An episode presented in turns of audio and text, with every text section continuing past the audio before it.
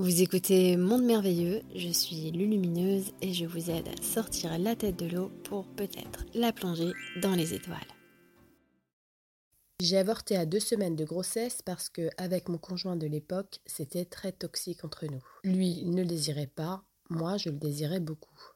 J'ai donc fait le choix de ne pas le garder, pour respecter aussi sa volonté.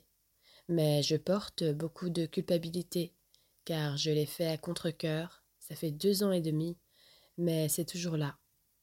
Et même si je sais pourquoi je l'ai fait, je ne peux pas m'empêcher de penser que c'était mal. Tout ce qu'on fera à contre-coeur va créer justement une causalité contre l'énergie qui nous anime.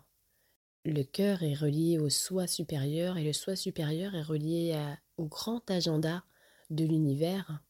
Et quand on fait quelque chose à contre-coeur, on contrecarre les plans de ce grand agenda universel qui veut notre bien, qui veut notre union avec notre soi supérieur. Et c'est là que nous créons justement des dissonances, du karma, si on peut dire, dans notre causalité. Cela ne veut pas dire que nous avons fait une erreur fatale. Cela veut simplement dire que nous allons devoir composer avec la causalité qui s'est créée. Bien sûr, il y a des outils pour régler ces dissonances, pour s'harmoniser à nouveau avec ce qui est juste, nous pouvons pardonner, nous pardonner et surtout aller voir le processus d'ensemencement.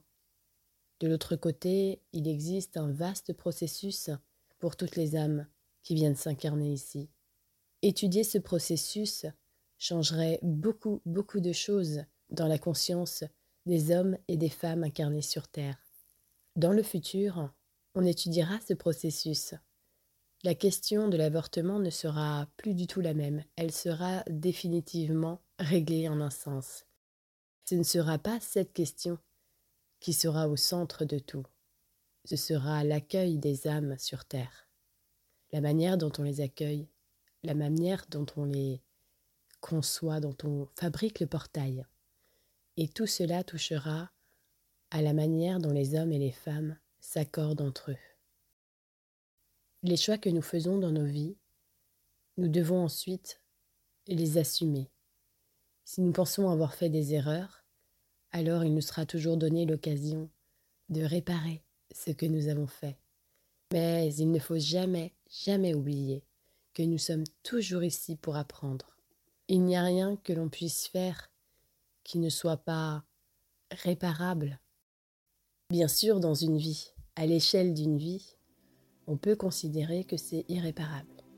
Mais à l'échelle universelle, intemporelle, éternelle, il n'y a rien que nous ne pouvons pas unir à nouveau.